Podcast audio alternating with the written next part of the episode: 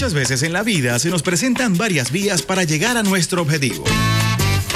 Y ella todas las mañanas nos muestra la mejor y la más acertada. No te me vas a escapar decidida, Derrotamos al diablo en la calle. espiritual, Con la bendición del comandante eterno, del comandante supremo de la Revolución Bolivariana, Hugo Rafael Chávez Frías. y sin pelos en la lengua. No vamos a permitir bochinche. Quien se coma la luz, muchachos, ¿qué pasa?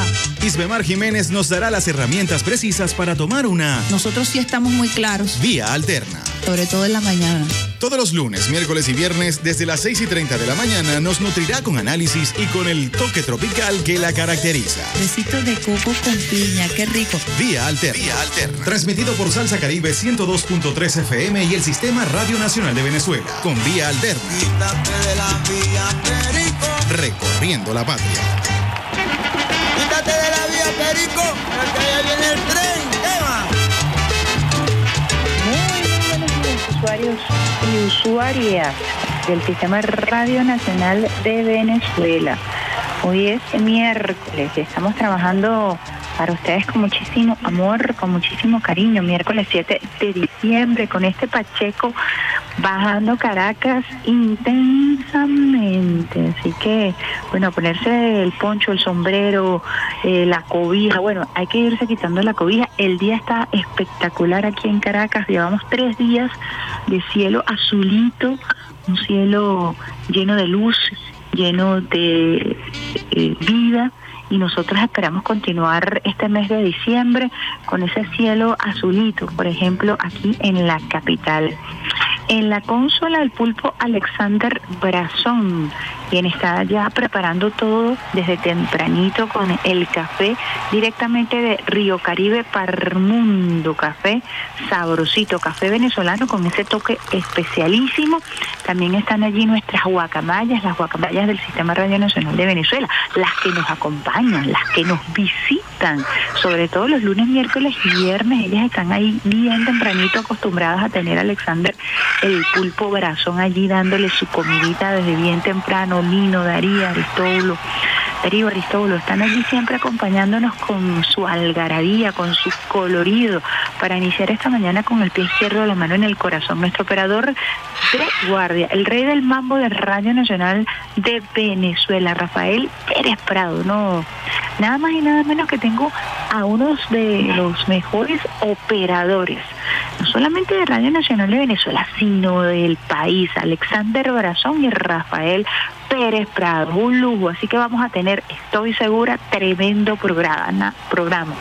Nada más y nada menos que acompañados de Peter Carrión, ¿ah? el más veterano de Radio Nacional de Venezuela, quien nos acompaña con la producción musical y quien les habla hasta ahora con ese cielo azulito, con las guacamayas, con el olor de café venezolano inundando todas las instalaciones del Sistema Radio Nacional de Venezuela, Isbemar Jiménez, como siempre esperando contar con la bendición de Dios, con la bendición del comandante eterno, del comandante supremo de la Revolución Bolivariana, Hugo Rafael Chávez Frías, quien nos acompaña todos los días desde el cuartel de 4 de febrero, cuartel de la montaña, con su llamarada eterna llamarada que es escoltada por la gloriosa Milicia Nacional Bolivariana y por millones de venezolanos y venezolanas, quienes todos los días ratificamos nuestro juramento de lealtad. Hablamos de lealtad, hoy más que nunca, hoy más que nunca hablamos de Eliezer Reinaldo Otaiza Castillo, el comandante Otaiza Castillo, hijo de San Blas Valencia, Estado Carabobo, ejemplo de lealtad absoluta al comandante Chávez, al pueblo, a la constitución de la República Bolivariana de Venezuela como soldado a la gloriosa Fuerza Armada Nacional Bolivariana, lealtad absoluta al comandante presidente Nicolás Maduro Moros. Estamos transmitiendo desde Caracas, cuna del Libertador, Reina del Guaraira Repano, con Pacheco, la tradición de Pacheco. ¿Cuál es la tradición de Pacheco? El o la bajada de este señor que vende flores para quienes nos escuchan desde el interior del país. Él vive en Galipán, en el Guaraira Repano, y la tradición caraqueña dice que él entre noviembre y diciembre comienza a bajar para vender las flores más bellas aquí en la capital de la República Bolivariana de Venezuela. Todos los años, los primeros días de diciembre, se hace un acto conmemorativo aquí en la Plaza Bolívar frente a la sede de la alcaldía de Caracas para recordar esta tradición popular caraqueña con Pacheco vendiendo flores. Este año, lo hemos dicho, la alcaldía de Caracas y el gobierno del distrito capital hicieron una obra espectacular, muy bonita, muy colorida para mantener viva la leyenda de Pacheco. Así que los caraqueños decimos, está haciendo Pacheco, el Pacheco está fuerte para decir que hace frío aquí en Caracas y de verdad que está haciendo un frío muy sabrosito al que los caraqueños estamos acostumbrados en, esta, en estas épocas de diciembre. Relacionamos entonces el frío caraqueño con esta leyenda y con la Navidad. Así que aquí en Caracas el cielo está nubladito, con muchísimo frío desde hace algunos días. Vamos a compartir con ustedes, usuarios y usuarias, em, cómo va a estar el clima, cómo va a estar el tiempo el día de hoy para que ustedes se preparen. Situación general, en horas matutinas se prevé poca nubosidad sobre gran parte del país, algunos mantos nubosos con lluvias o lloviznas dispersas en áreas del sur del lago de Maracaibo, Táchira, oeste de Apure y Barinas, Amazonas, Bolívar y nuestro Esequibo. En horas de la tarde noche se mantiene en gran parte del país con escasa nubosidad con probabilidad de zonas nubladas y precipitaciones aisladas en Zulia, Andes, oeste de Apure, Barinas, Amazonas, Bolívar del Tamacuro y nuestro Esequibo. Gran Caracas, escasa nubosidad en la mañana, parcialmente nublada con poca probabilidad de precipitaciones por el resto del día y esperamos que se mantenga así ese cielo, ese, ese sol radiante para acompañarnos, no solamente en Caracas, sino en todo el territorio nacional. Hoy vamos a tener un programa bastante compacto para ustedes, cumpliendo con una instrucción que se nos diera de recordar es vivir nosotros antes en Vía Alterna teníamos una sección que llamábamos la máquina del tiempo y quizás para el año 2023 la vamos a retomar porque vamos a estar recordando dos efemérides muy importantes a las que hizo alusión el presidente Nicolás Maduro Moros el día de ayer. La primera efeméride que vamos a estar recordando, la historia que vamos a estar contándoles a ustedes, usuarios y usuarias del Sistema Radio Nacional de Venezuela, tiene que ver con el triunfo del comandante Hugo Chávez Frías cuando llega por primera vez al Palacio de Miraflores, cuando llega por primera vez el Poder Popular con un candidato, para el momento el presidente más joven de los últimos 40 años Hugo Chávez Frías, con 44 años, inicia el proceso de transformación y cambios de Venezuela al ganar las elecciones el 6 de diciembre del año 1998 con un 56.45% de los votos. Chávez fundó el movimiento bolivariano revolucionario MBR 200 y fue comandante de la operación Ezequiel Zamora que protagonizó la rebelión del 4 de febrero de 1992 prisionero militar por rebelión entre el 1992 y 1994, al ser liberado funda el movimiento Quinta República que presentó su candidatura presidencial y lo convirtió en el último presidente del siglo XX y el primero del siglo XXI, siendo el comandante Hugo Chávez Frías el presidente más joven de estos últimos 40 años. Periodo constitucional 1992-2004, un titular de prensa del momento nos dice, el candidato del Polo Patriótico obtuvo la primera magistratura con un 56.45% de los votos según boletín oficial del Consejo Nacional Electoral, mientras su contendor Enrique Salas Romer, abanderado del proyecto Venezuela Y otras organizaciones, logró 39.49%.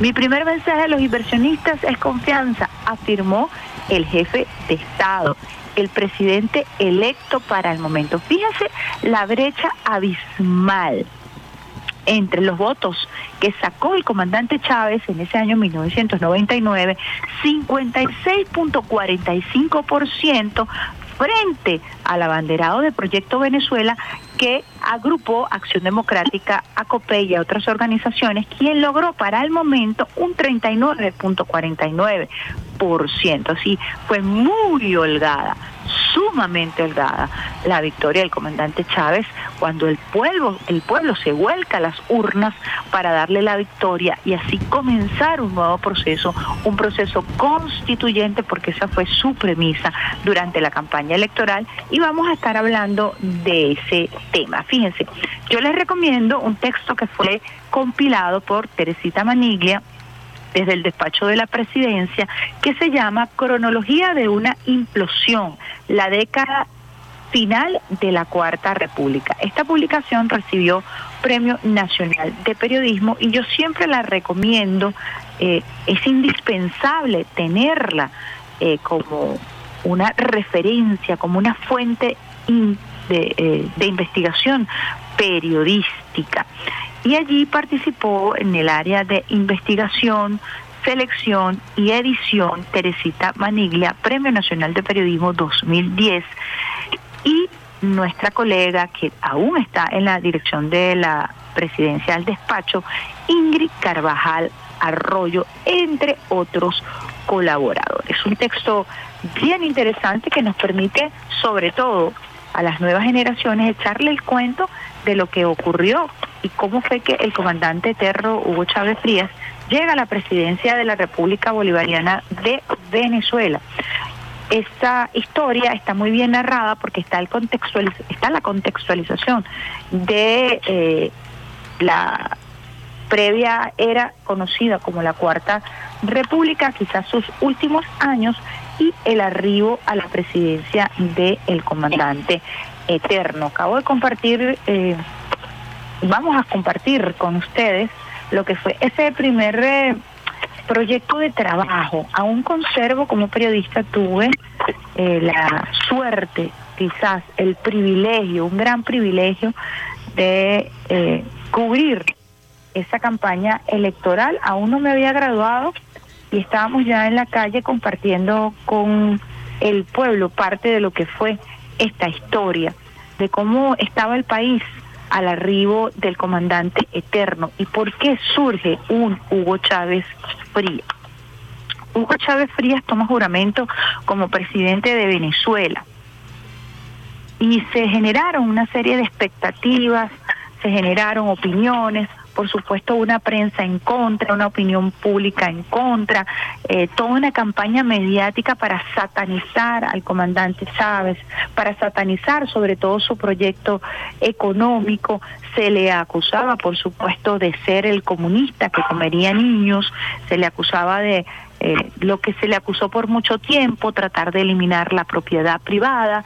Sin embargo, la propuesta fundamental del comandante Chávez, durante su campaña electoral fue precisamente el poder constituyente. Y mm, comparto con ustedes, allí le envié una foto a Rafaelita Romero de lo que fue la propuesta de Hugo Chávez para transformar a Venezuela. Venezuela 1998. Yo aún conservo y lo conservo con muchísima claridad histórica, no solamente desde lo emotivo, desde lo emocional, sino con muchísima claridad histórica, lo que fue una propuesta que él entregó, una rueda de prensa eh, bastante amplia, y es la propuesta de Hugo Chávez para transformar a Venezuela. Una revolución democrática se llamó este primer documento que presentó el comandante Chávez. Estamos en plena transición. Fuerzas desatadas la impulsan, las más de las veces sin control esa transición se inició a finales de los años 70, cuando la situación capitalismo de Estado, pacto de punto fijo, comenzó a dar signos de agotamiento. El reto hoy está en impulsar esta transición hacia una situación deseada, preconcebida, para impulsarla. Puede haber varios caminos. Se trata entonces de vislumbrar esos posibles caminos y de orientar la transición por aquel o aquellos que ofrezcan mayor eh, viabilidad. La transición es posible. Este documento fue presentado el 11 de abril del año 1998 y eh, presenta unos antecedentes, eh, un contexto como si fuera un trabajo de grado de investigación. El primer punto se conoce como el equilibrio político constituyente para la democracia participativa. Ya lo estaba presentando el comandante Chávez, el modelo de democracia participativa para el año 1998, que quedaría esta, este nuevo modelo consagrado en la Constitución de la República Bolivariana de Venezuela. La transformación en el marco institucional y un punto fundamental, poder, proceso y asamblea constituyente, que fue lo medular, lo medular de su campaña, la propuesta, una propuesta que además congregó a varios especialistas y que constituyó a la llegada del, al poder del comandante Chávez en su primer decreto, llamar a una asamblea constituyente, cumpliendo con su palabra, cumpliendo con su propuesta. Cuando una situación, dice el comandante Chávez, llega a tal grado, de descomposición, nace entonces del propio seno del pueblo una fuerza legítima, indetenible, capaz de impulsar la transformación de este marco institucional. Esa fuerza es el poder constituyente, poder este que se ha activado en Venezuela, generando un proceso transformador, verdaderamente democrático y revolucionario, el proceso constituyente, el cual se desarrolla en varias fases. Así lo explicaba el comandante Chávez, Asamblea Nacional Constituyente, que relegitimará los poderes de Estado, estableciendo con claridad las funciones y límites de cada uno, así como la garantía de su independencia equilibrada y del respeto de los derechos humanos individuales, económicos, sociales y las libertades. Así pues, él explica aquí en este documento las fases de este proceso constituyente, habla y esboza la importancia de el, sistema electoral, electoral que debe garantizar la participación de todos los sectores en la vida en la vida nacional y explica cómo deben ser los constituyentes, cómo deben conformarse. La constitución quedará sancionada solo cuando resulte aprobada por la mayoría de los electores, y aquí se hablaba de una constitución aprobada por el Poder Popular. Les digo entonces que este documento histórico que compartimos con ustedes también a través de nuestra cuenta en la red social Twitter RNB Informativa. Fue presentado el 11 de abril de 1998, pero se estuvo macerando, se estuvo trabajando con muchísima fuerza y se presentó y se trabajó durante la campaña electoral. ¿Para qué la constituyente? Para fundamentalmente refundar la República, relegitimar el poder y rehacer la democracia mediante una nueva constitución. Fíjense la importancia la trascendencia y lo bien planificado que ya tenía el comandante Chávez todo este proceso y todo este proyecto, esta era bolivariana que arranca precisamente en el año 1998, ese 6 de diciembre cuando es electo el comandante Chávez, poder ejecutivo que el gobierno de la nueva república república en todos los niveles se ha definido como democrático, representativo y participativo.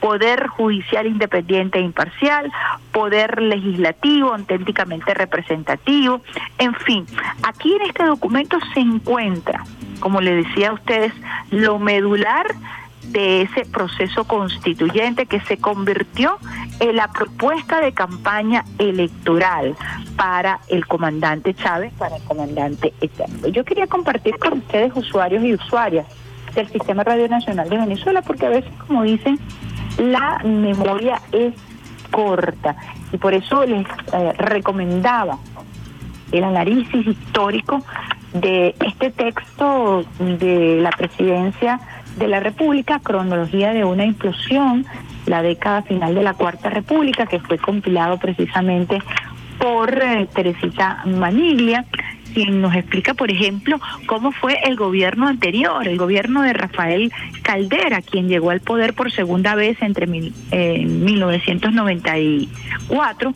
con 78 años al capitalizar el descontento popular y apoyado por su nuevo partido Convergencia, además de una coalición de pequeños partidos denominados El Chiripero. Por cierto, aunque ganó con 30% de los votos, quedó en entredicho la legalidad de su triunfo. Su promesa electoral de establecer eh, un gobierno con prioridad en los temas sociales contenida en la Carta de Intención con el Pueblo fue sustituida por la denominada Agenda Venezuela, plan económico neoliberal que contó con el aval del Fondo Monetario Internacional. Pese a su promesa de no acudir jamás al ente multilateral durante la campaña. Fíjense la diferencia entre esta propuesta electoral y la del comandante Chávez. Estamos saliendo del túnel, dijo un Caldera que enfrentó en 1994 la peor crisis financiera del país que se inició con el derrumbe e intervenciones de docenas de bancos y concluyó con la fuga de capitales por de auxilios financieros otorgados por el Estado a la banca, miles de ahorristas afectados, un grave desequilibrio económico y la desconfianza en las instituciones. En su gobierno el Bolívar se devaluó casi un 100%, se continuó el proceso de privatización de los activos del Estado, igualmente se realizaron denuncias de corrupción. La privatización de la salud fue inminente y una de las propuestas de esta agenda Venezuela, por ejemplo, era la eliminación del seguro social y de todo el sistema público, el sistema de pensiones, en fin, era un proyecto completamente el comandante Chávez, por supuesto, rompe con todo ese paradigma e inicia su proceso con la propuesta constituyente, tal y como se los habíamos mencionado en ese plan de gobierno que se presentó en abril de 1998 en un gran hotel de Caracas, con la presencia de muchísimos medios de comunicación y explicando paso por paso cuál era su propuesta fundamental, tratando de vencer un poco la satanización en torno al comandante Chávez que fue brutal durante la campaña electoral, eh, se tejieron campañas terribles en torno al comandante comandante eterno, el comandante Chávez, y él enfrentó un sistema electoral en contra, enfrentó a toda la mediática, enfrentó a la mano peluda del imperio norteamericano, enfrentó a los sectores más fascistas, derechistas y conservadores que hacían vía en Colombia y que desde allí también desataron una campaña terrible en contra del comandante Chávez. Y así con esa brecha que yo le señalaba al inicio, una brecha súper importante, el comandante Chávez llega al poder con el 56% de los votos. Y eh, la derecha para el momento obtuvo un poco más del 30% de los votos.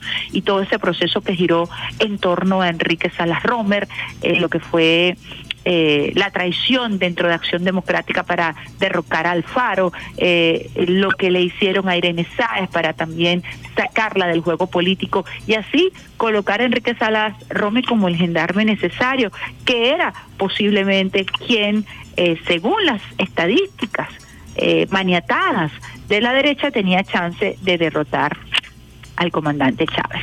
Un poco arrancamos entonces con esta fuerza el programa de Vía Alterna el día de hoy, contextualizando y compartiendo con ustedes información muy importante de cómo arriba el comandante Chávez al poder. Vamos a escuchar un audio que realizó nuestro jefe de prensa, nuestro director de la gerencia de prensa, Leonardo Gómez, a propósito de este triunfo electoral del comandante Chávez.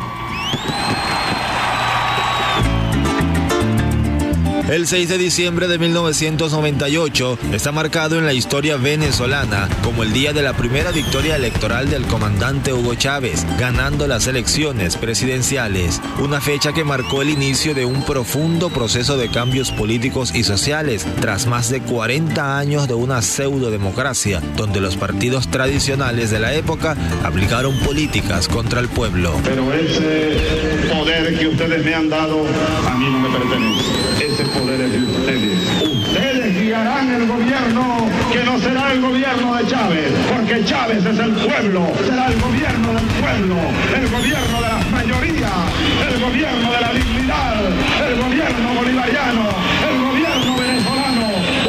gobierno patriótico. Ustedes son los dueños de ese gobierno. El candidato Hugo Chávez Frías se alzó con el 56,23% de los votos, superando ampliamente a sus más cercanos contendores. Hugo Chávez Frías, 2.794.062 votos, 56.23%. La lucha contra la corrupción, la desigualdad y la injusticia fueron las banderas de la campaña electoral del líder revolucionario, lo que caló en la conciencia del pueblo que le dio su respaldo y lo llevó a la primera magistratura nacional. Tras el anuncio de la victoria por parte del órgano comicial, una multitud de pueblo se congregó en las afueras del Ateneo de Caracas para brindar respaldo al presidente electo, quien pronunció un patriótico y memorable discurso. Hoy los venezolanos hemos dado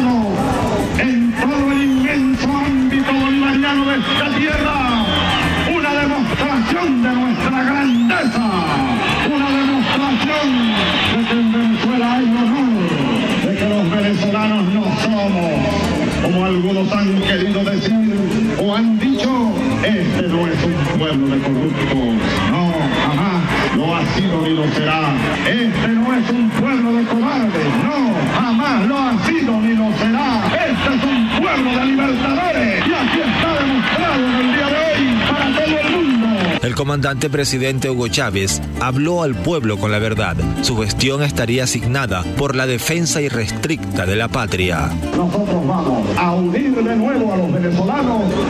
Solo norte, la patria libre, la patria democrática, la patria digna que todos queremos para vivir y para dejársela a nuestros hijos y a los hijos de nuestros hijos. En aquel memorable discurso, Chávez hizo votos por la unión de los pueblos del mundo. Debo enviarle un saludo fraterno a todos los pueblos del mundo y a todos los gobiernos del mundo.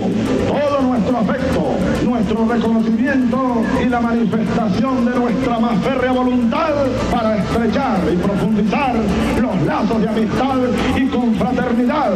En primer lugar, con los pueblos de la América Latina y del Caribe, pueblos bolivarianos y con todos los pueblos del continente americano.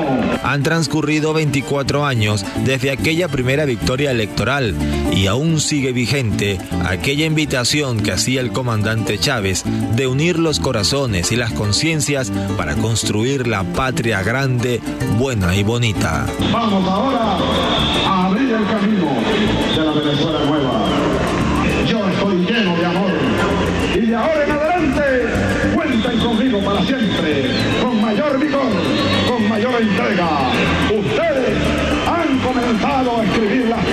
páginas del nuevo siglo.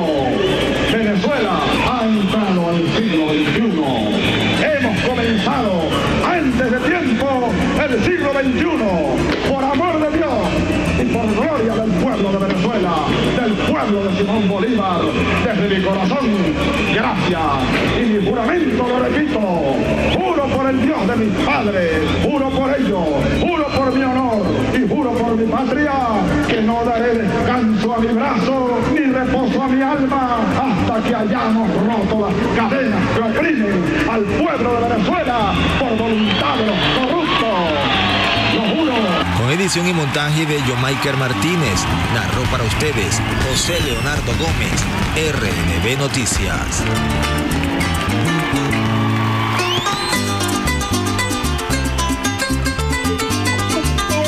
Especial Leonardo Gómez, gerente de prensa de Radio Nacional de Venezuela. Extraordinario trabajo que nos permite a nosotros situarnos en contexto, pero sobre todo nos permite maravillarnos de la consecuencia, de la consistencia, del hilo discursivo, del hilo político, del relato político que se mantiene vigente en el comandante Chávez y esto se traduce, por supuesto, en una acción política, en políticas de Estado, en una transformación profunda del concepto de Estado a través de la Asamblea Nacional Constituyente que no encontró pocos obstáculos para poder eh, consagrarse, para poder mater- materializarse.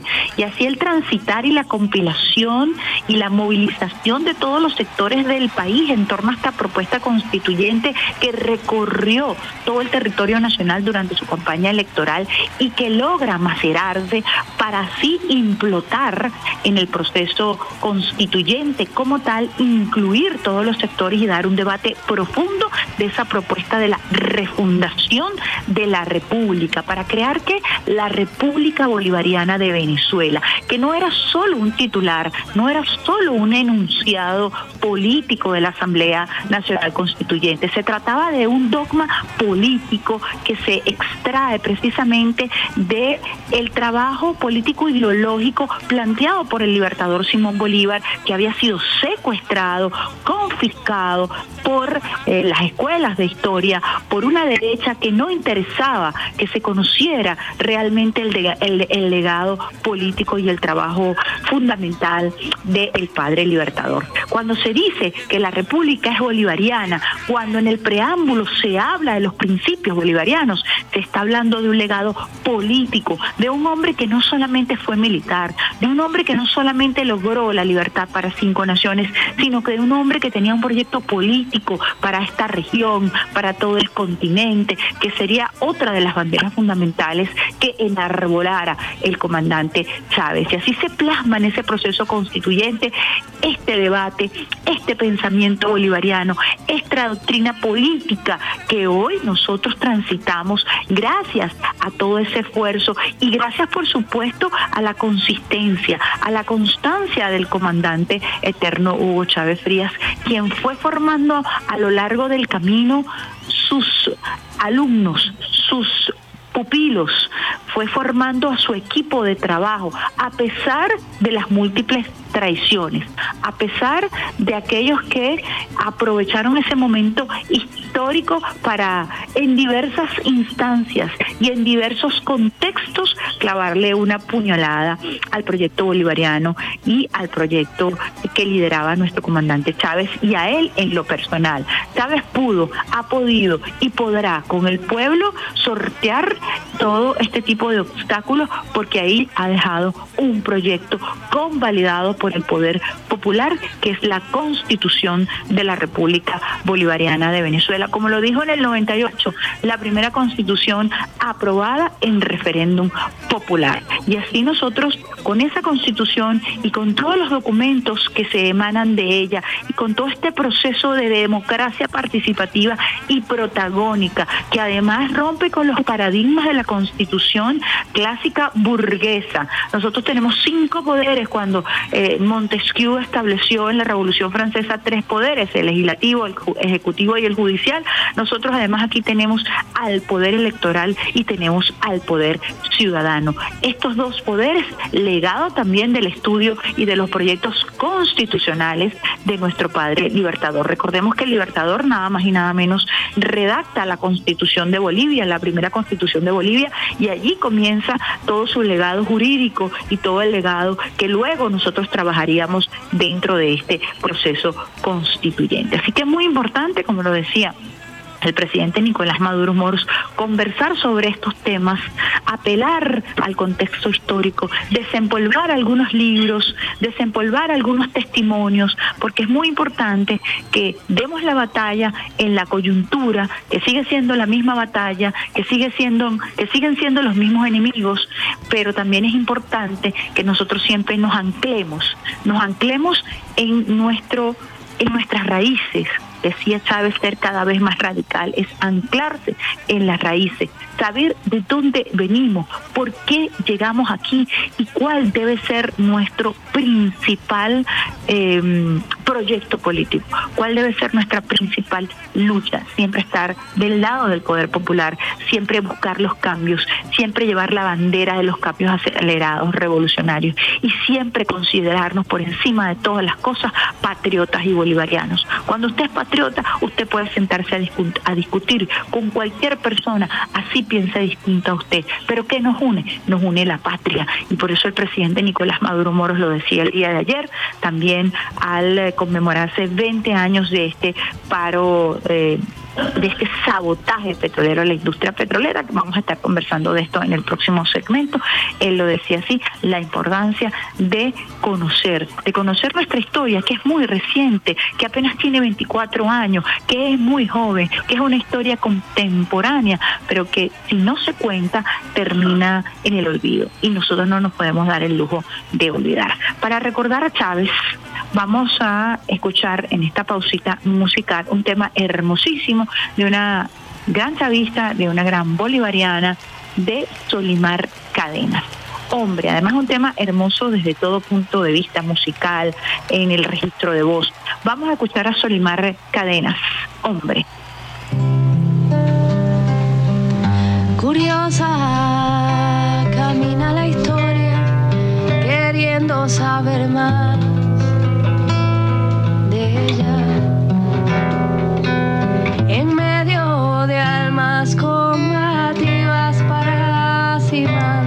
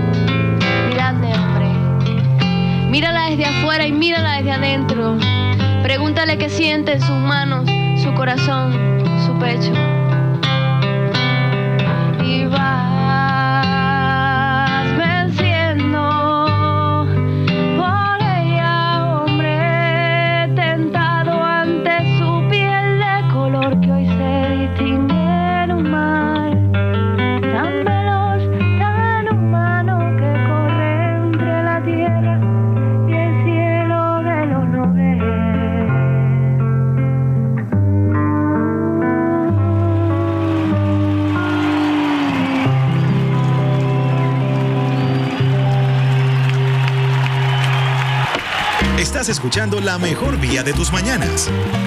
Vía Alterna. Vía Alterna. Con Isbemar Jiménez.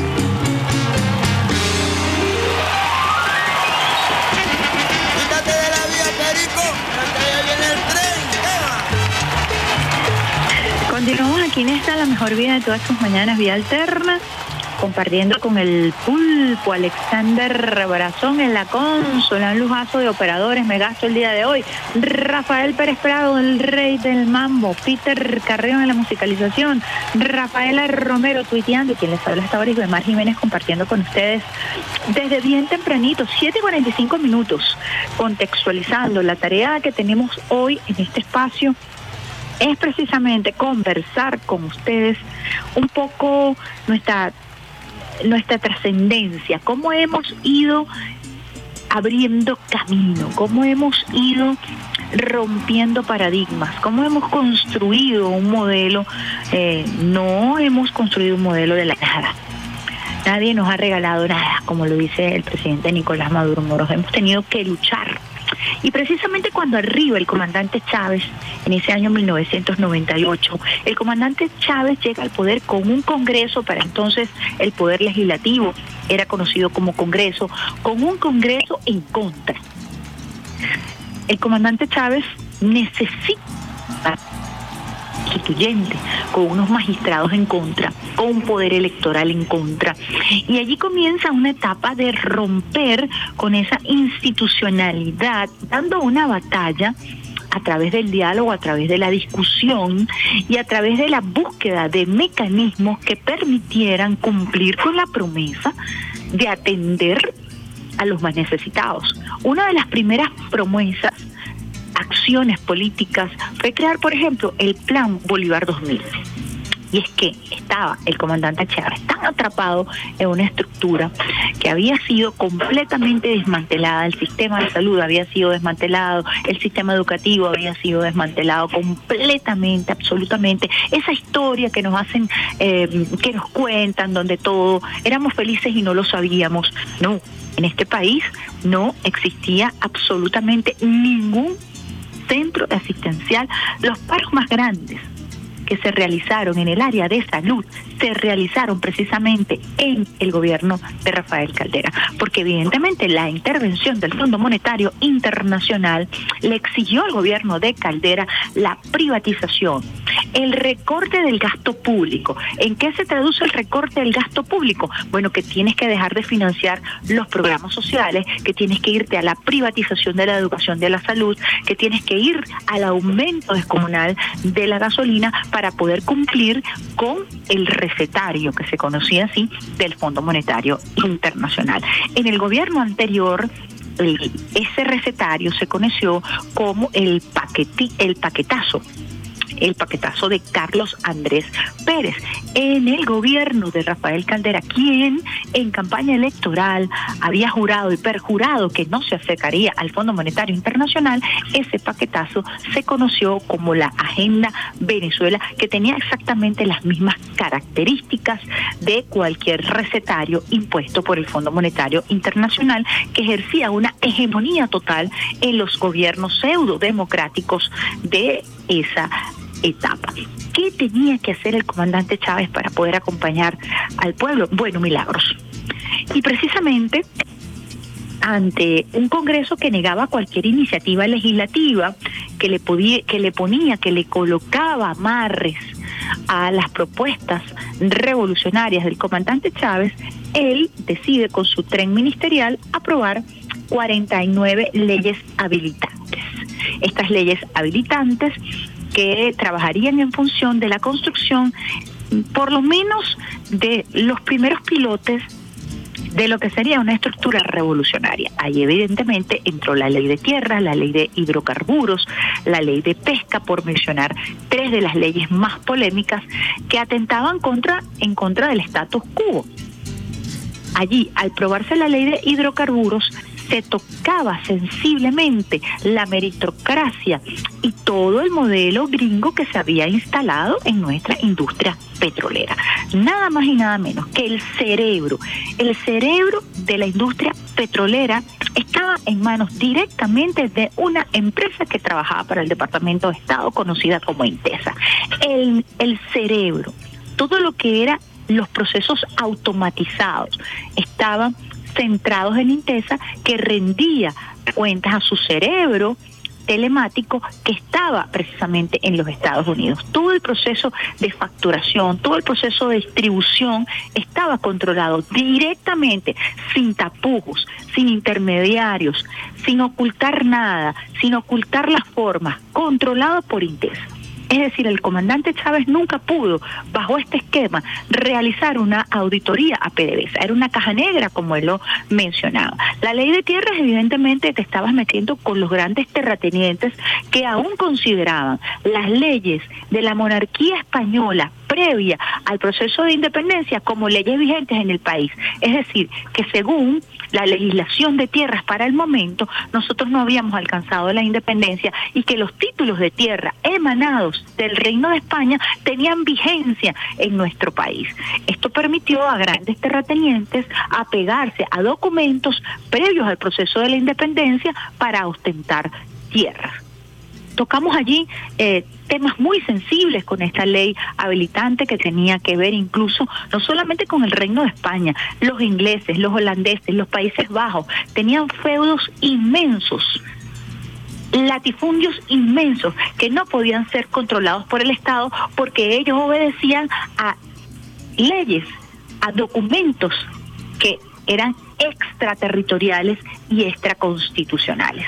La ley de pesca, por supuesto, para proteger nuestras especies también resultó uno de los temas más álgidos que impulsara todo lo que fue este movimiento de sabotaje petrolero que culminaría con el golpe de Estado en el año 2002. Esto un poco los antecedentes para que podamos nosotros ir desmenuzando esa historia reciente que fue la historia de la llegada del comandante Chávez al poder y de cómo una vez que se crea esta ley de hidrocarburos, esta ley habilitante, se, come, se comienza a, a, tratar de penetrar en la meritocracia, allí comienza entonces lo que se conoció eh, como la coordinadora democrática, que no fue otra cosa sino la confabulación entre la CTV y Fede Cámaras, la central de trabajadora de trabajadores de Venezuela y todo el grupo de empresarios que se confabularon, como se venían confabulando siempre,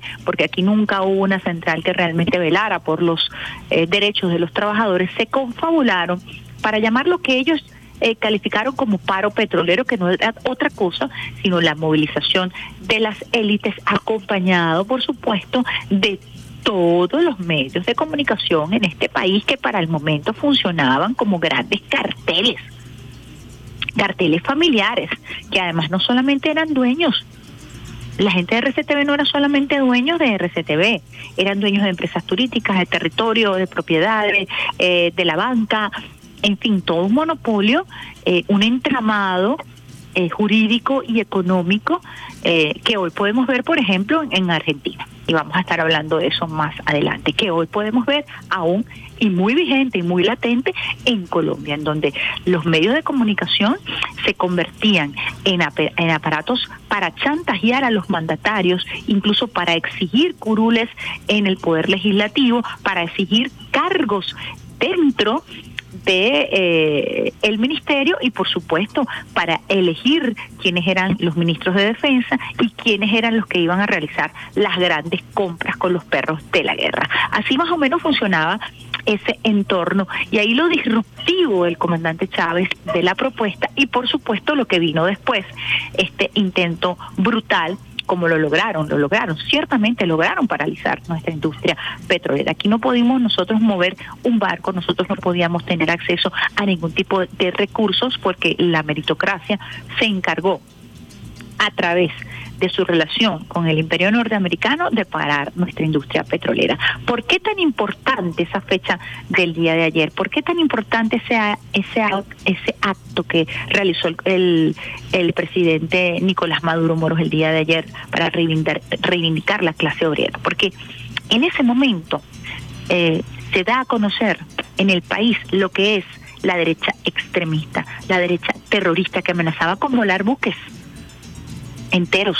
Vivimos nosotros para el momento, yo era la directora de prensa de Radio Nacional de Venezuela. nosotros vivimos momentos de muchísima, muchísima tensión, porque ya estos señores amenazaban con bombas, amenazaban con volar tanques, amenazaron, de hecho, destrozaron, las pérdidas fueron multimillonarias, destrozaron las instalaciones de PDVSA, destrozaron el cerebro nos, nos impedían, y lo contaba ayer el capitán que logró rescatar lo que en ese momento se conoció como el Pilín León, ese 21 de diciembre. El sabotaje era permanente, era constante y no medían por supuesto, los riesgos que eso podía representar para la población, amenazando con volar poblaciones enteras, amenazando con volar instalaciones enteras, es decir, la locura, el terrorismo, el fascismo.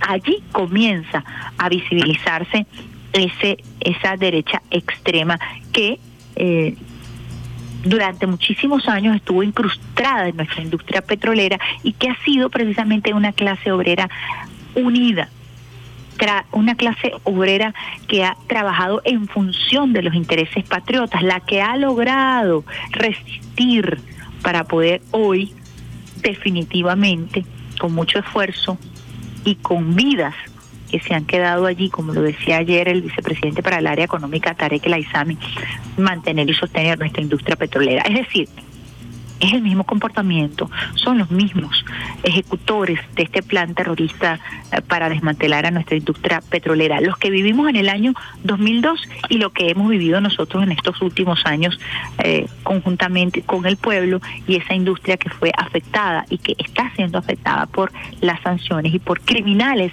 que han traicionado la confianza que se les dio en algún momento para desmantelarla, robarla y entregarla a los intereses más bastardos, a los intereses más bajos, así como lo describía el día de ayer eh, Tarek El Aizami. Yo quería contextualizar un poco y conversar con ustedes eh, esta historia, esta historia muy reciente, que a veces, como les decía, dentro de las batallas diarias, de la coyuntura no poco compleja, esa coyuntura que hemos tenido que vivir en los últimos eh, cuatro años, en los últimos cinco años, con eh, la explosión de sanciones criminales sobre nuestro pueblo, ha sido este pueblo el que ha dado el pecho, que ha dado la cara y que con su resistencia, como lo decía Diosdado Cabello, si eh, hubiera un récord Guinness para el pueblo más resistente del mundo, allí tendríamos que colocar al pueblo de Venezuela.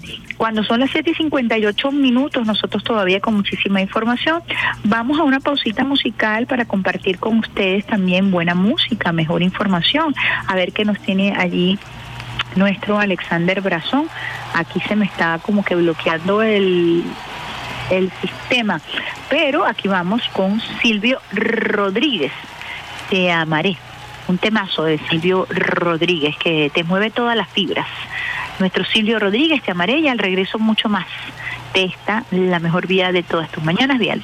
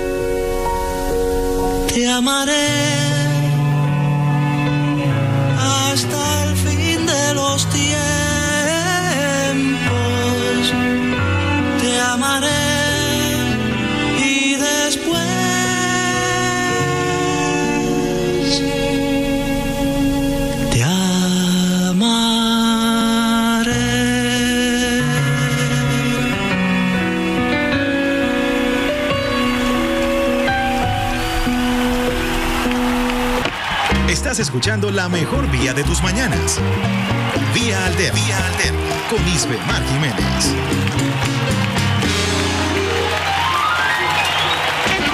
Quítate de la vía, Perico, que allá viene el tren. Tema. La mejor vía de todas tus mañanas, vía alterna por el Sistema Radio Nacional de Venezuela, RNB Informativa, RNB Clásica Musical, RNB también nuestros canales regionales, RNB Táchira, RNB Portuguesa, RNB Los Llanos, RNB Anzuategui, RNB Región Central y RNB Zulia acompañándote a esta hora con buena música, mejor información, más de 80 señales en todo el territorio nacional compartiendo con ustedes a través de las ondas hercianas, también a través de nuestro portal web, nuestra señal streaming rnb.gov.be, a través de nuestras redes sociales, vía alterna RNB informativa. En Twitter, RNB Informativa Instagram, RNB Informativa TikTok y nuestro canal en Telegram para que puedas llevar información, tener información en la palma de tu mano con nuestro canal Telegram. Allí también podrás eh, consultar toda la información de nuestro portal web RNB Informativa. Allí en la consola el pulpo Alexander Brazón, ahí está el rey del mambo, Rafael Pérez Prado, y quien les habla a esta hora Isbemar Jiménez compartiendo con ustedes un programa muy especial cuando son las 8 y 3 minutos. Y estamos hablando de procesos históricos, estamos hablando de nuestra reciente historia como les digo yo, eh, muy, muy contemporánea, que tiene que ver con el camino de esta nueva era mm, bolivariana que se inaugura precisamente con la llegada del comandante Chávez y con el proceso constituyente. Ayer, precisamente en ese acto emotivo con la clase obrera eh, petrolera, a propósito de conmemorarse 20 años de lo que fue ese intento de sabotaje a nuestra industria y la resistencia del poder popular, el comandante Chávez, el presidente Nicolás Maduro Moros, repitió lo que él ha calificado como una periodización de este proceso revolucionario. Yo quiero compartir con ustedes este audio, que es un audio muy pedagógico, que nos permite eh, darle sentido histórico o darle sistematización, darle una metodología a estos procesos eh, que por los que hemos transitado durante los últimos años. Vamos a escuchar al presidente Nicolás Maduro. Recientemente yo hice una periodización que quiero repetir aquí para el proceso histórico que hemos vivido, muchachos. Hemos vivido como cuatro etapas. La primera etapa de 1989, 27 y 28 de febrero. De 1989 al 6 de diciembre de 1998. Pudiéramos decir que esa etapa casi de 10 años es la etapa de las rebeliones populares, militares, antiimperialistas, antifondomonetaristas, antioligárquicas que inician esta etapa histórica maravillosa de reencuentro con la verdad de Venezuela. Primera etapa de rebeliones antiimperialistas, antioligárquicas. Luego vino una etapa que pudiera decirse del 2 de febrero del año 99 con la llegada del comandante Chávez a Miraflores, del 2 de febrero del 99 al 5 de marzo del año 2013, en que nuestro comandante partió a la eternidad, a la vida inmortal, una etapa de refundación milagrosa de la patria, de construcción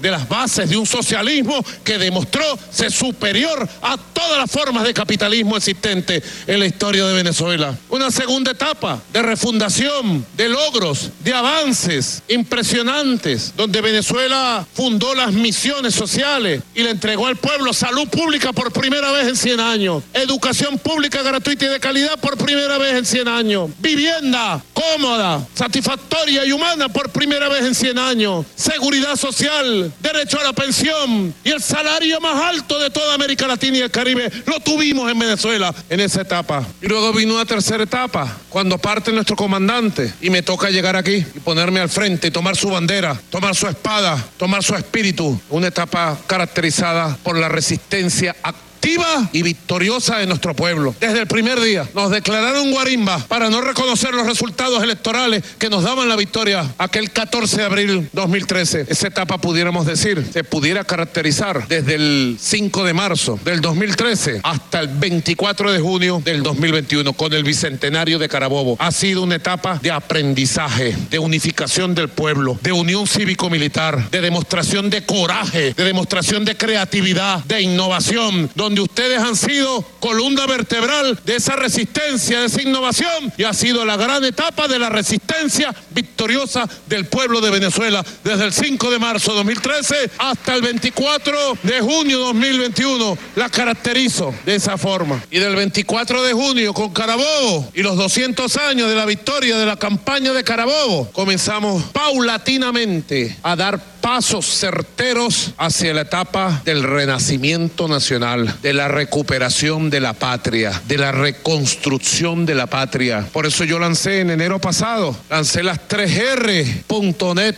la resistencia firme y victoriosa, el renacimiento de todo lo venezolano, de todo lo grande. Y el revolucionar, el cambio permanente de todo lo que tenga que ser cambiado. Rumbo a la nueva época de transición al socialismo, una nueva época, rumbo al 2000 30 y más. Por eso yo caracterizo que nosotros estamos ahorita en el arranque exitoso de la nueva etapa de renacimiento y recuperación de la nueva época de transición al socialismo, una cuarta etapa de la revolución bolivariana. Una cuarta etapa de la revolución bolivariana. Muy importante este audio, hay que desglosarlo, hay que decantarlo, ahí la gente de prensa eh, muchachos, trabajar esto porque nos permite a nosotros, a través de la sistematización, digerir un poco mejor esta historia que ha sido una historia vertiginosa. En estos 24 años hemos transitado tantos caminos, eh, hemos enfrentado tantos obstáculos, hemos enfrentado guerras, intentos de magnicidio, tanto el comandante Chávez como el presidente eh, Maduro, sabotaje, actos terroristas. Todo lo que fue el sabotaje petrolero estuvo acompañado de amenazas permanentes. Y luego de eso, se siente el comandante Chávez con esos sectores, busca el diálogo, busca la concertación, se sienta a hablar con ellos y detrás de esta conversación estaba la agenda de esta derecha extremista terrorista que ya venía planificando el golpe de Estado de abril del año 2002. No habían pasado ni cuatro meses cuando ya los medios de comunicación, que fueron eh, la punta de lanza, hay que decirlo así, hay una medición muy interesante que en estos momentos no lo tengo, eh, pero voy a tratar de conseguirla, de la cantidad de minutos de exposición que se invirtieron en los grandes medios de comunicación para alentar a esa oposición extremista y alentar al resto de los venezolanos a que salieran a derrocar al comandante Chávez en el Palacio de Miraflores ese abril del año 2002 un grupo de militares muy vinculado a la Escuela de las Américas porque se formaron allí, como González González, que se me viene eh, eh, Molina Tamayo, que fueron dos de los grandes artistas que luego se instalaron en la Plaza Alta. Y e, e- e hicieron de la Plaza Altamira un sitio de terror, de crimen, de tráfico de armas, de trata de blancas, luego del, del fracasado golpe de Estado. Esa derecha extremista comienza a alimentarse eh, de todo este financiamiento eh, foráneo y comienza lastimosamente a posicionarse en un sector de la población venezolana que siempre apostó debido a esta fórmula al terror, a la violencia a la división, a la guerra civil, a la confrontación entre hermanos. Es decir, que desde hace 20 años nosotros estamos enfrentando este mismo esquema de confrontación y de búsqueda de confrontación entre hermanos, entre venezolanos, para provocar tristemente eso, una guerra civil. Una guerra civil como la que ha vivido, por ejemplo, Colombia durante años y que ha dejado saldo tristísimo entre los colombianos y un saldo tristísimo para toda la América Latina. Por eso es muy importante este planteamiento que nosotros hacemos eh, con ustedes eh, en este programa, como lo ha instruido el presidente Nicolás Maduro Moros, que es un programa para la contextualización, que es un programa para la pedagogía, por supuesto, es un pequeño granito de arena que nosotros estamos eh, aportando el día de hoy porque nos parece importante, porque es una historia muy reciente, porque no estamos hablando de hace 50, 60, 80 años, estamos hablando apenas de hace 24 años, estamos hablando de eh, el pueblo heroico, de una gesta épica del pueblo venezolano, propia de esta era bicentenaria, como lo aclarara el presidente Nicolás Maduro Moro. Nosotros tuvimos que enfrentar a páginas web, por ejemplo, que decían reconocelos.com y era un portal web eh, iniciándose la era digital en donde se colocaba a los chavistas, donde se colocaba el sitio donde vivían, donde trabajaban, sus familiares, para que fueran a perseguirlos y así se perseguían a los familiares, se acosaba, se les amedrentaba. Era imposible eh, poder colocarse en algunos sectores de las grandes capitales de los, de los estados de nuestro país una camisa roja. Era impensable declararse chavista en algunos sectores porque eso significaba incluso riesgo de muerte. Eso comenzó a instalarse precisamente con este sabotaje petrolero. Una división de clases terribles hasta el punto de que se comenzó eh, a, a plantearse la posibilidad de que en las urbanizaciones de clase media se instauraran una especie de comandos eh, eh, civiles para atacar a las hordas chavistas, para lanzar aceite por la ventana, para quemarlos vivos. Una campaña brutal, brutal, que finalmente atentaba contra el gentilicio y que hoy vemos eh, y que hoy padecemos las familias venezolanas con todo un plan bien, bien tramado eh, de provocar una crisis eh, emocional, política y económica en el país para lograr que varios venezolanos o miles de venezolanos salieran del país buscando eh, el paraíso la promesa, eh, el sueño americano y lo que resultó fue un gran fraude para eh, atentar en contra del gentilicio, para maltratar a nuestros connacionales. Es una historia muy interesante, pero tiene el mismo hilo conductor. Es una historia que nos habla precisamente de esa derecha fascista que hoy como lo decía el presidente Nicolás Maduro Moros, al sentarse en esa mesa de diálogo en México, al firmar el segundo acuerdo parcial social, está sentándose una vez más con el gobierno. Al, una vez más con el gobierno quiero decir porque desde la era de Chávez nosotros hemos tratado de construir una oposición democrática. Este proceso revolucionario ha sido tan vergatario que ha sido el proceso revolucionario el que ha tratado de construir su, su propia oposición, porque la oposición es necesaria, es completamente necesaria y ha sido este el intento del comandante Chávez, ha sido el intento del presidente Nicolás Maduro Moro de dialogar para poder concertar, para poder construir un país. No se puede construir un país con apátridas, con extremistas, con terroristas. Se tiene que construir un país con personas que piensan distinto a través del diálogo político y de allí la insistencia del presidente Nicolás Maduro Moros de enaltecer la virtud del diálogo.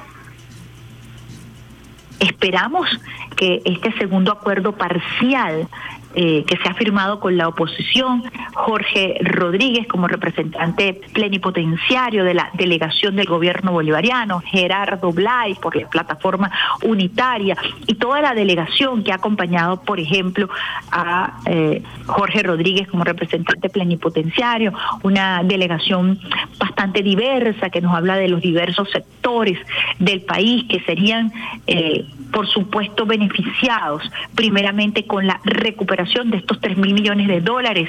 Eh, que serían recuperados para el poder popular, para la salud, para la educación, para la infraestructura, para la recuperación de nuestro sistema eléctrico. En fin, eh, que se logre cumplir con la palabra firmada y empeñada, como lo decía el presidente Nicolás Maduro Moros. Ese fondo de 3 mil millones de dólares que viene precisamente del el dinero que ha sido secuestrado por estos sectores extremistas que llamaron al robo de nuestros activos.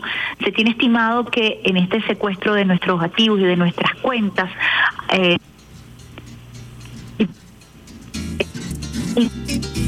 y millones de dólares que nosotros podamos ir recuperando. ¿Para qué? Para el pueblo venezolano.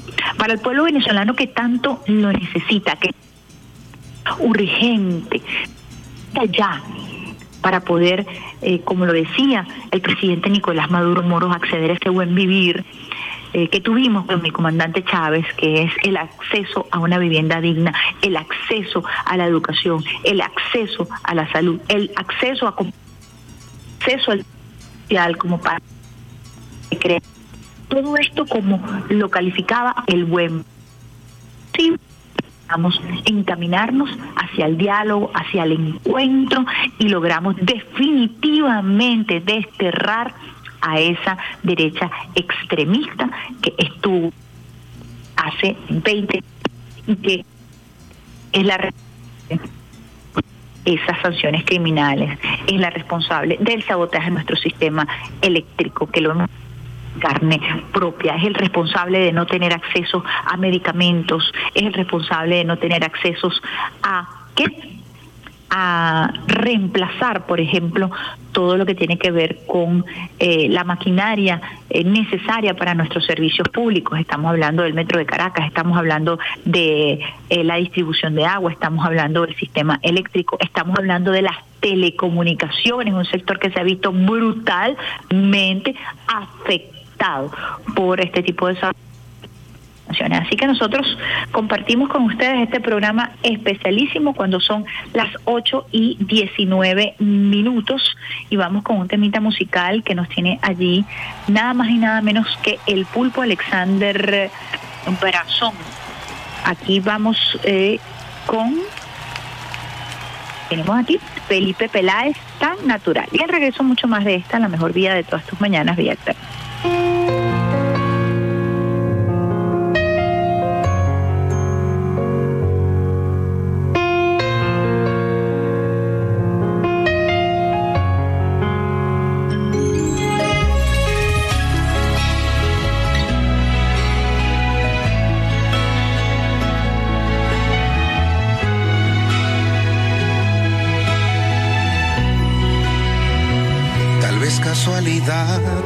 del más allá, pero ahora estás conmigo. Y sin mirar atrás vamos a caminar por el mismo camino. Porque en algún lugar por fin yo iba a encontrar un amor tan divino. Porque ahora yo vivo, porque ahora respiro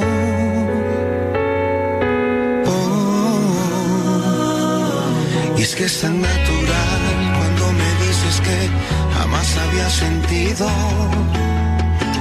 un amor tan inmenso, luego de un te amo, luego de un suspiro. Y yo te doy un beso y tú muerdes mis labios sin pedir permiso. Yo te hago lo mismo.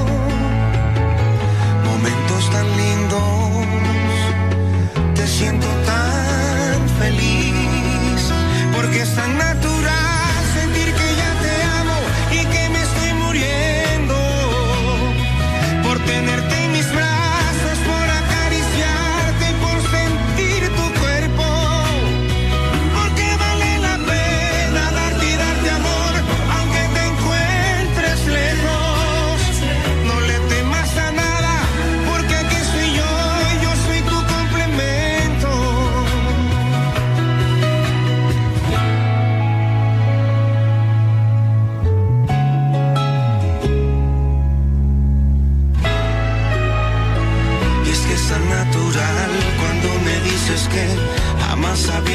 un amor tan inmenso, luego de un te amo, luego de un suspiro.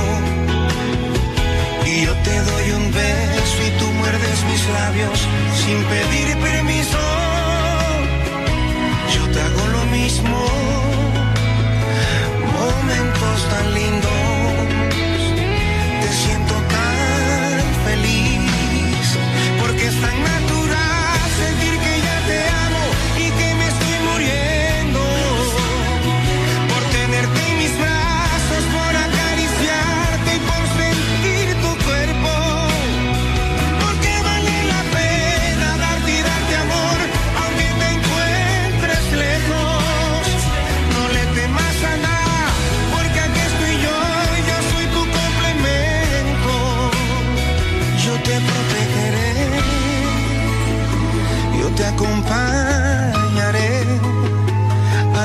desconocido, a lo jamás sentido, allí siempre estaré.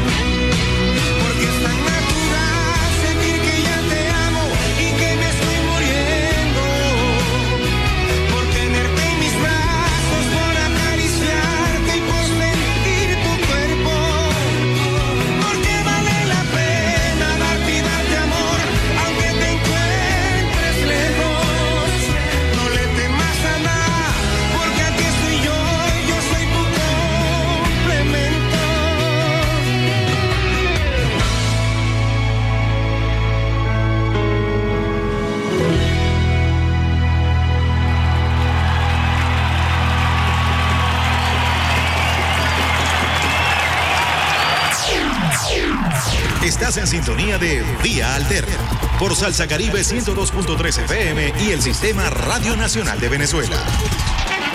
Quítate de la vía, Perico, porque allá viene el tren. ¿Qué va? Tan natural, Felipe, el AE. Para todos los usuarios y las usuarias del Sistema Radio Nacional de Venezuela, una lluvia de besitos de coco con piña, Conchale Alexander. Me tienes olvidada. Una lluvia de besitos de coco con piña de inmediato, así bien fuerte, bien contundente, que se escucha en todo el territorio nacional, que se sienta a través de las ondas hercianas, que se sienta a través del canal streaming de rnb.gov.be para darle saborcito a la mañana. En este programa histórico de contextualización que hemos llevado para ustedes y que bueno, me comprometo a, dentro de todo lo que son mis trabajos periodísticos y todo ese, ese cúmulo de documentos que uno como periodista, por lo menos de la vieja escuela, sostiene y mantiene, ¿no? Que es la compilación de textos, de documentos que de alguna u otra manera nos sirvieron para el periodismo de investigación y que hoy nos sirven y que no debe ir divorciado del trabajo del periodista. El periodista siempre tiene que tener la capacidad de contextualizar. No importa si escribes para un portal web, no importa si escribes incluso para las redes sociales con contenidos cortos, mucho más rápido, debes tener un contexto, debes tener un anclaje, debes tener un amarre desde el punto de vista ético y desde el punto de vista estructural para, para, para poder eh, apegarnos al principio de formación oportuna y veraz que precisamente fue discutido y fue aprobado nuestra Constitución de la República Bolivariana de Venezuela el 15 de diciembre del año 1999. No es tan difícil. Eh, hay maneras de hacerlo accesible, de compartirlo y de contribuir, como lo decíamos, con un granito de arena precisamente, para poder entender no solamente lo que ocurre hoy en Venezuela, para entender la importancia de ese segundo acuerdo histórico, de ese segundo acuerdo parcial social que se firmó con esta oposición extremista, para poder entender el esfuerzo que se hace con el diálogo, el diálogo y la diplomacia de paz, como lo resaltara ayer el primer mandatario nacional, para entender la resistencia la resiliencia de este pueblo, de este pueblo venezolano, que ha buscado las fórmulas, que ha buscado los mecanismos, que continuamos, continuamos en batalla porque esto no ha terminado. Aún enfrentamos las sanciones, aún tenemos completicas las sanciones en diversas áreas aún las padecemos. No podemos ni siquiera abrir una cuenta en el exterior porque nos roban los reales. Como dijeran los maracuchos, nos roban los cobres. No podemos nosotros acceder a las cuentas que ya teníamos. Estamos hablando, por ejemplo, del nuevo banco. Estamos hablando de los bancos de Suiza, que congelaron nuestros recursos y que lo congelaron a petición de este sector extremista, Julio Borges y sus acólitos, por decir algo, porque Leopoldo López todavía anda por allí eh, recorriendo el mundo buscando y pidiendo más sanciones, porque el fantoche de Guaidó reconoce que sí, que las acciones están y que continuarán. Eh, lo dicen abiertamente, ya no hay cuidados al respecto porque además han sido desnudados, han sido desmantelados, no pueden seguir jugando al yo no fui, y eso tiene una afectación para que usted pueda acceder a ciertos productos. Hay además un contexto internacional que tiene que ver con la hiperinflación, producto de sanciones que se le aplican a Rusia a propósito de la situación con Ucrania, sanciones al petróleo, condiciones a la venta de petróleo. Eso ha agravado aún más la situación económica y financiera al punto de que Francia se le ha volteado a los Estados Unidos y han dicho que los Estados Unidos se financian de una guerra que promovió y que terminan afectando los intereses de los franceses y de la comunidad europea y que sí, él va a hablar con Putin porque necesitan petróleo. ¿Por qué? Porque se viene un invierno severo.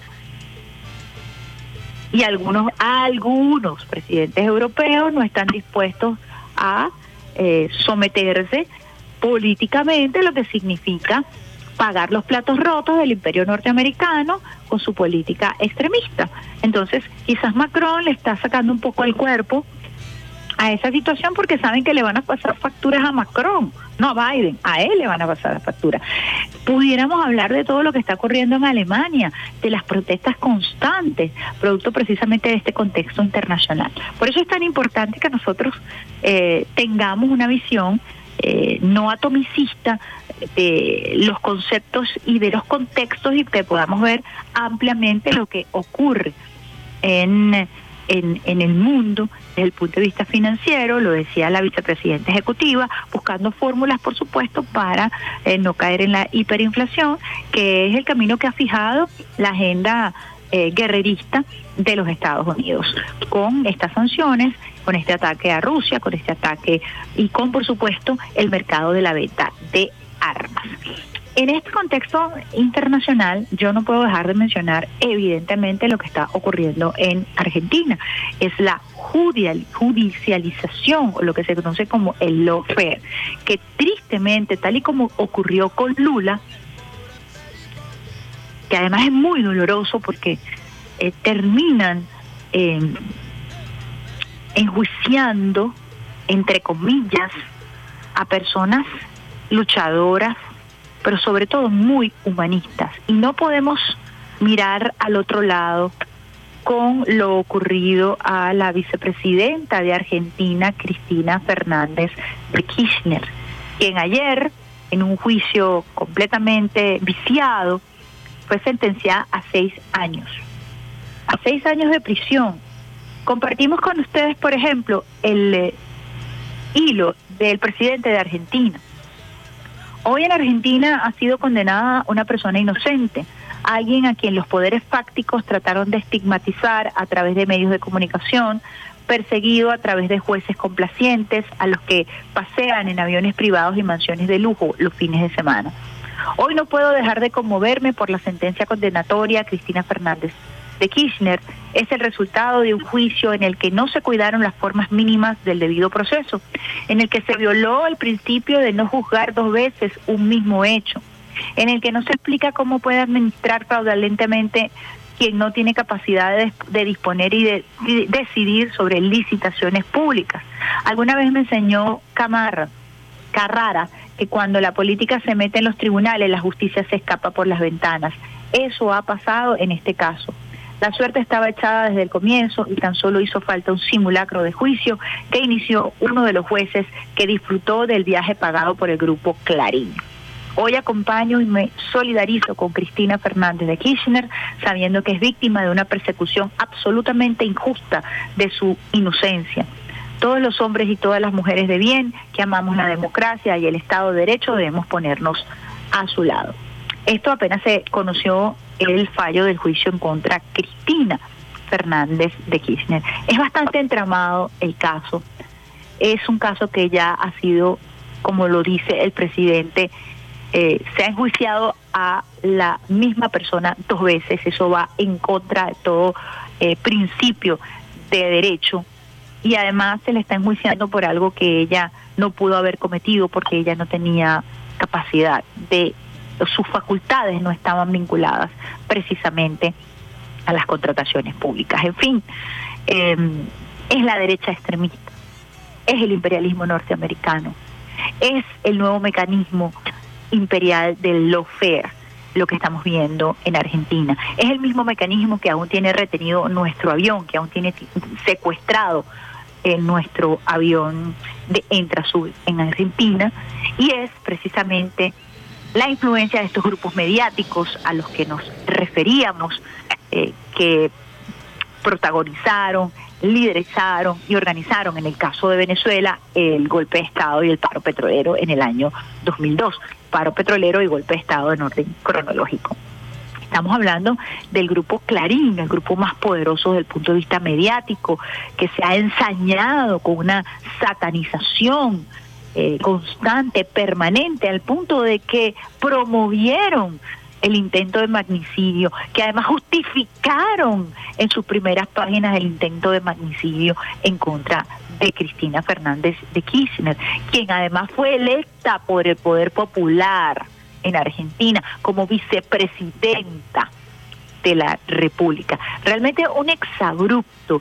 Hay que alzar la voz sobre estos mecanismos nefastos, terribles, criminales que pretenden instaurarse en el mundo, es decir, el largo, la, eh, como dice, el largo brazo de la justicia de los Estados Unidos que trasciende el territorio norteamericano y que pretende abrogarse derechos en otros territorios. Gravísimo. Es la desaparición del concepto de Estado-nación. Es la desaparición del derecho internacional. Por eso es tan grave. Esto es tan grave como lo que han hecho con nuestro diplomático Alex Saab, que lo han secuestrado y lo tienen prisionero precisamente a través de este tipo de lawfare. Es gravísimo lo que está haciendo Estados Unidos para el mundo, para la comunidad internacional y hay que gritarlo por los cuatro vientos, hay que decirlo, hay que anunciarlo. Tenemos un audio de Cristina Fernández de Kirchner que queremos compartir con ustedes, usuarios y usuarias del Sistema Radio Nacional de Venezuela. Me condenan porque condenan un modelo de desarrollo económico y de reconocimiento de los derechos del pueblo. Por eso me condenan. Pero la condena no son los seis años o la cárcel. La condena real que dan es la inhabilitación perpetua a ejercer cargos políticos electivos. Cuando todos los cargos a los que accedí fue siempre por el voto popular. Cuatro gobiernos en nombre del peronismo ganamos con el apellido Kirchner. En el 2003, en el 2007, en el 2011 y también contribuye a la victoria que en el 2019 cuando nadie daba dos pesos por el peronismo. Esto es lo que me están cobrando y por esto me inhabilitan. Esta es la verdad de la milanesa. Que la cuenten como quieran. Me gustaría ver después los fundamentos de esta sentencia, pero esta es la verdad. A mi administración fraudulenta por el Estado y a estos los amarillos que nos dejaron 45 mil millones de dólares con el Fondo Monetario Internacional se pasean orondos en los aviones de Clarín. Es más, una muy buena noticia para usted, Manieto. ¿Sabe por qué? Porque el 10 de diciembre del 2023 no voy a tener fuero, no voy a ser vicepresidenta, así que le va a poder dar la orden a sus esbirros de la casación y de la Corte Suprema que me metan presa. Sí, pero mascota de usted nunca, jamás, ¿entiende? Nunca, jamás me va a poder meter presa después del 10 de diciembre. Eso sí, siempre y cuando algún empresario, algunos caputos de la vida, no se les ocurra financiar a algunas otras bandas de marginales y antes del 10 de diciembre del 2023 me peguen un tiro. Que eso es lo que usted quiere, presa o muerta. Presa o muerta, yo creo que esas palabras son lapidarias, son contundentes, nos hablan de la estirpe y de la valentía de esta mujer, de esta mujer latinoamericana. Prefiero presa o muerta antes que ser la mascota de usted. Creo que yo quedé impresionada con esas declaraciones porque además eh, a Cristina del Verbo se le da de una manera muy fácil. Escucharla este, es una clase, es una clase de dignidad como político, como mujer. Y realmente su postura indoblegable nos habla de la valentía.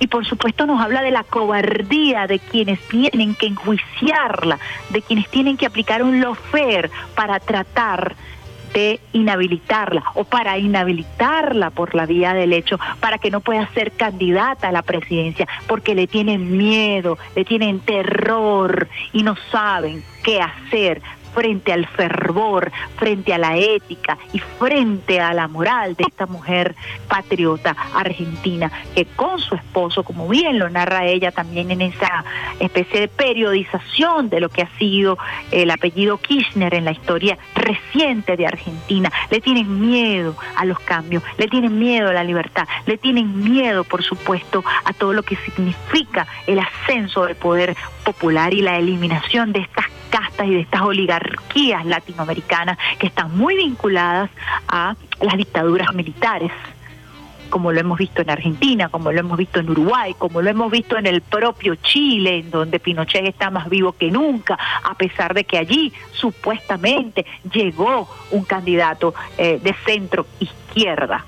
En fin, estamos hablando de una lucha, por supuesto, en contra de los vestigios del Plan Cóndor, que no fue otra cosa sino el financiamiento por parte de los Estados Unidos de las dictaduras más férreas y más criminales en nuestro continente. Estamos hablando, como les decía a ustedes, de la eliminación del Estado-nación por parte de los Estados Unidos, en donde un tribunal gringo puede y tiene jurisprudencia y tiene la influencia en los sistemas judiciales. Por, por eso es que es tan importante el caso de Venezuela. Por eso es que a nosotros nos han dado tan duro, porque nosotros, a pesar de que no hemos podido, eh, podido cumplir con los objetivos en un 100%, le hemos dado duro a esas mafias. Nos hemos metido, hemos buscado los cambios y continuamos buscando los cambios que deben ser mucho más profundos en el sistema judicial, por ejemplo, y que deben ser mucho más profundos en todo. Para eso el presidente Nicolás Maduro Moro se ha planteado las 3R.net, resistencia, renovación y revolución, porque es el momento de cambiarlo.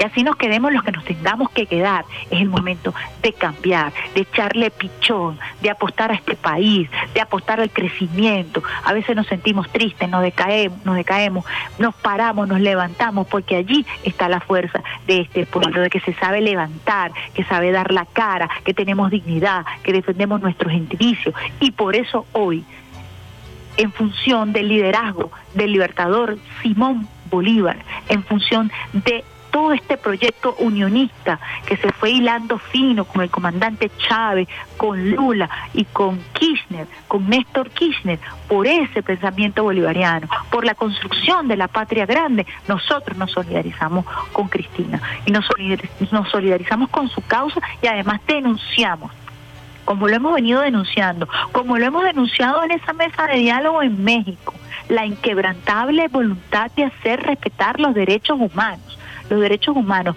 de por supuesto denunciar estas sanciones, de denunciar el lawfare, que en el caso de Venezuela se está aplicando en contra de Alex pero que en el caso de Argentina se está aplicando en contra de esta patriota Cristina Fernández de Kirchner. Quería compartir con ustedes esto porque nos permite sostener ese hilo conductor, el comportamiento de la derecha extrema, que es la misma derecha extrema que hace vida en Venezuela, que es la misma derecha extrema que va a enfrentar y que hizo todo lo posible para que no llegara eh, nuestro compañero Lula a la presidencia y que está haciendo hoy todo lo posible por acabar, como dice Cristina, con el poco peronismo decente que pueda quedar allí, porque ustedes saben que en Argentina el peronismo, el peronismo lo agarraron para toda cosa. En fin, en la defensa de lo que es un proyecto digno. Por eso es que nosotros hoy tenemos una misma línea discursiva en nuestra América Latina. Por eso creemos la diplomacia de paz y por eso venimos traballa- trabajando un proyecto conjunto de patria grande. Y es el momento, es el momento histórico de no claudicar, es el momento histórico de continuar, de echarle pichón, de continuar enfrentando las adversidades que no son pocas, que son muchas, pero nosotros tenemos la experiencia, tenemos el legado, tenemos el ADN que corre por nuestras venas, es el ADN histórico, épico de Simón Bolívar, de nuestros próceres, de nuestros héroes, de nuestras heroínas que nos acompañan en cada una de estas causas. Son las 8 y 41 minutos. ¿Qué tenemos por ahí? Alexander Brazón, Ismael Rivera, las caras lindas. Vamos con Ismael Rivera, las caras lindas de mi gente bella, del pueblo, del barrio, de la gente de a pie, de la gente con guaguancó, de la gente que tiene Caribe, de esa gente que se levanta.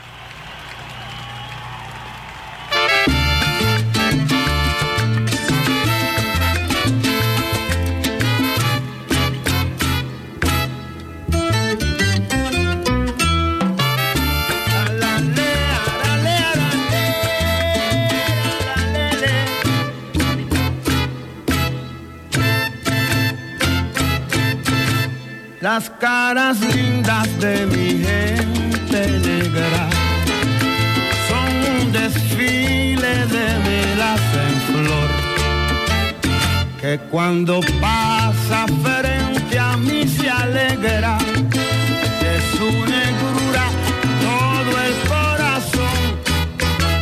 Las caras lindas de mi raza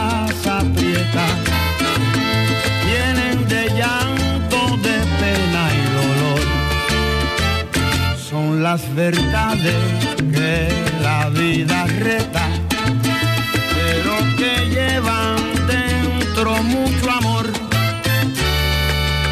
Somos la melaza que ríe, la melaza que llora. Somos la melaza que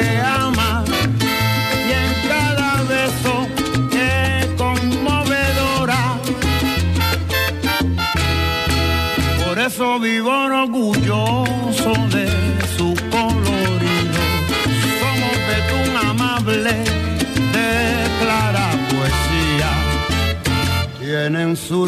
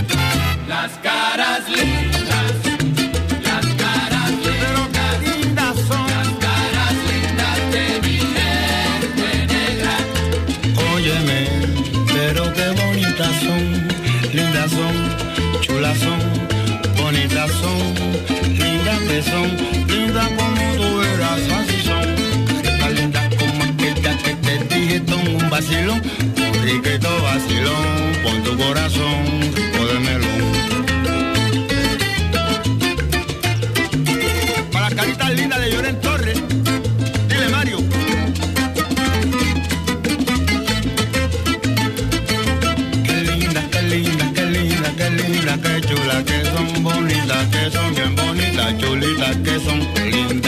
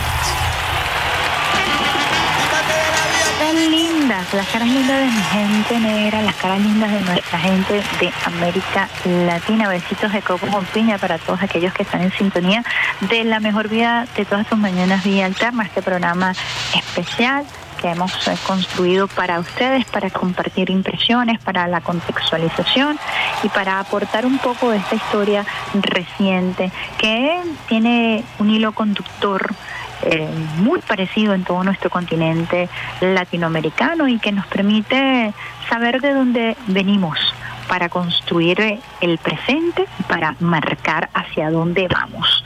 Eh, nuestro querido Ricardo León eh, coloca en su cuenta en la red social Twitter eh, una carta de Alex Saab que quiero compartir con ustedes para el cierre de este programa, con un audio también del comandante Chávez que teníamos dispuesto para ustedes.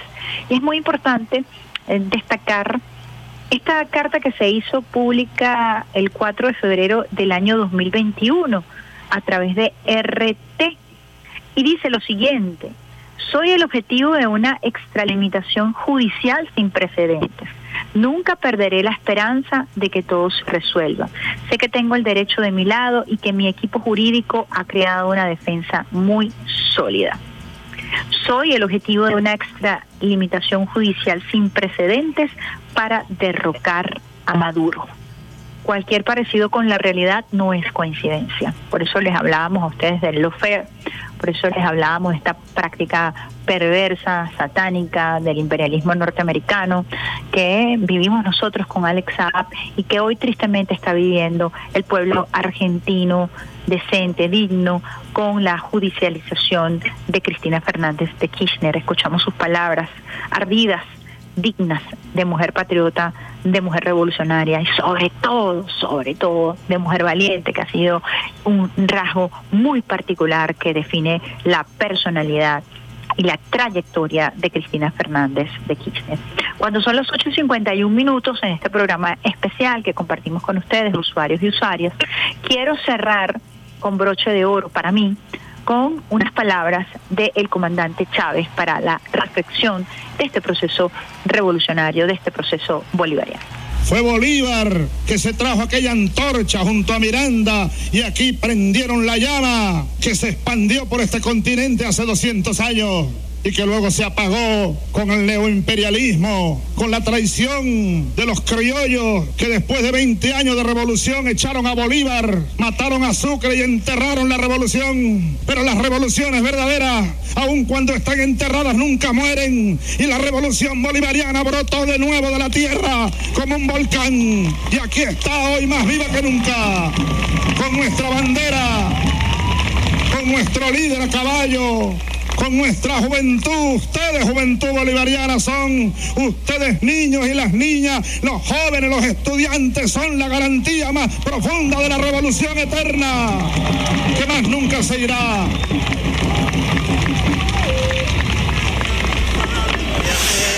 Marcha y zapero, Guayabelo tiene los que no pueden comer.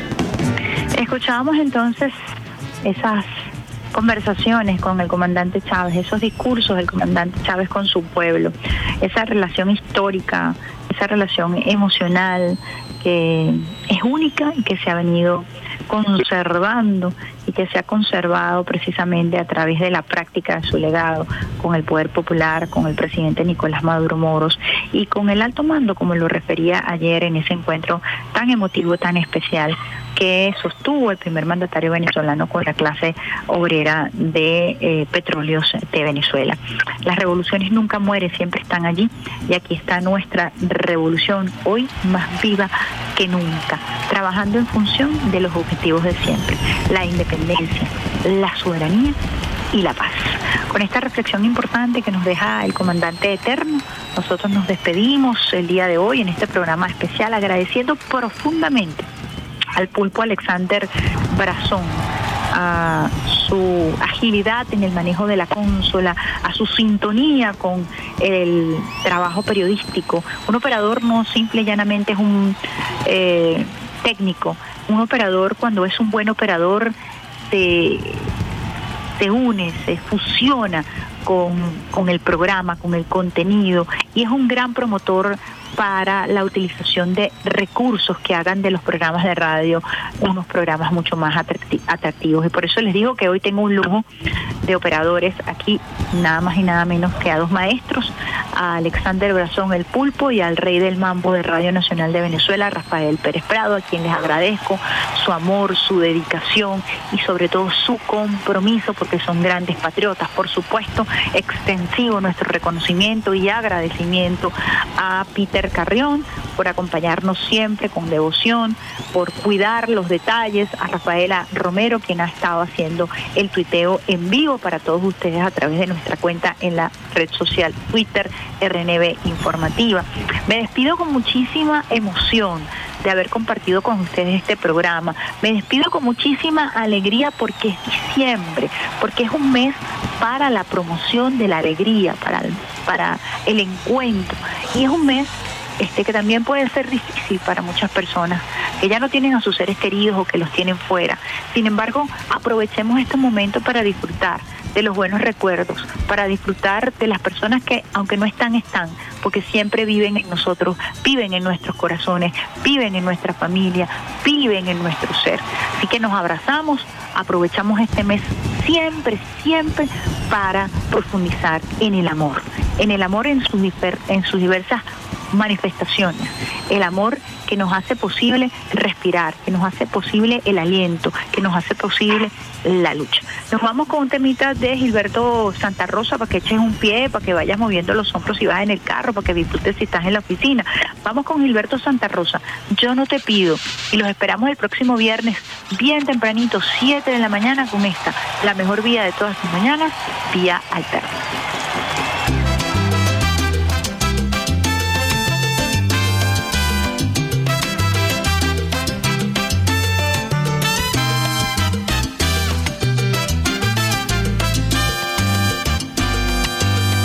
Yo no te pido un salto en el vacío,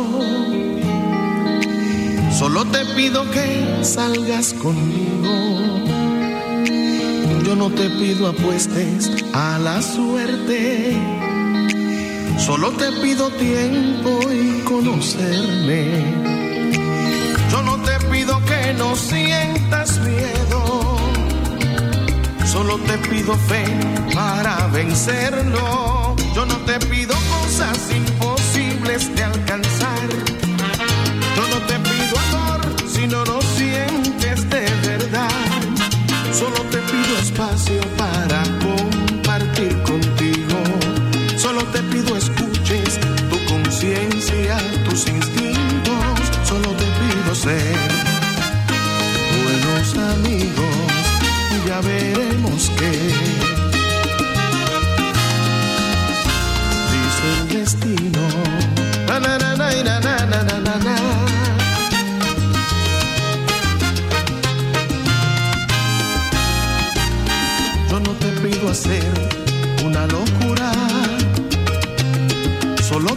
eu sei.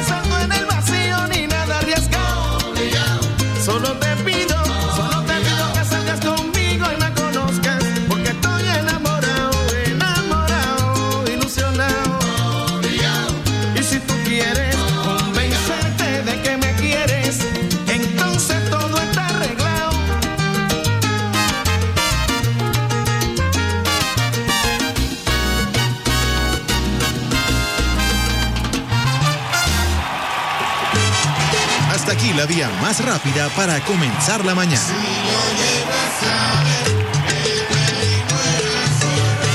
Esto fue Vía Alterna.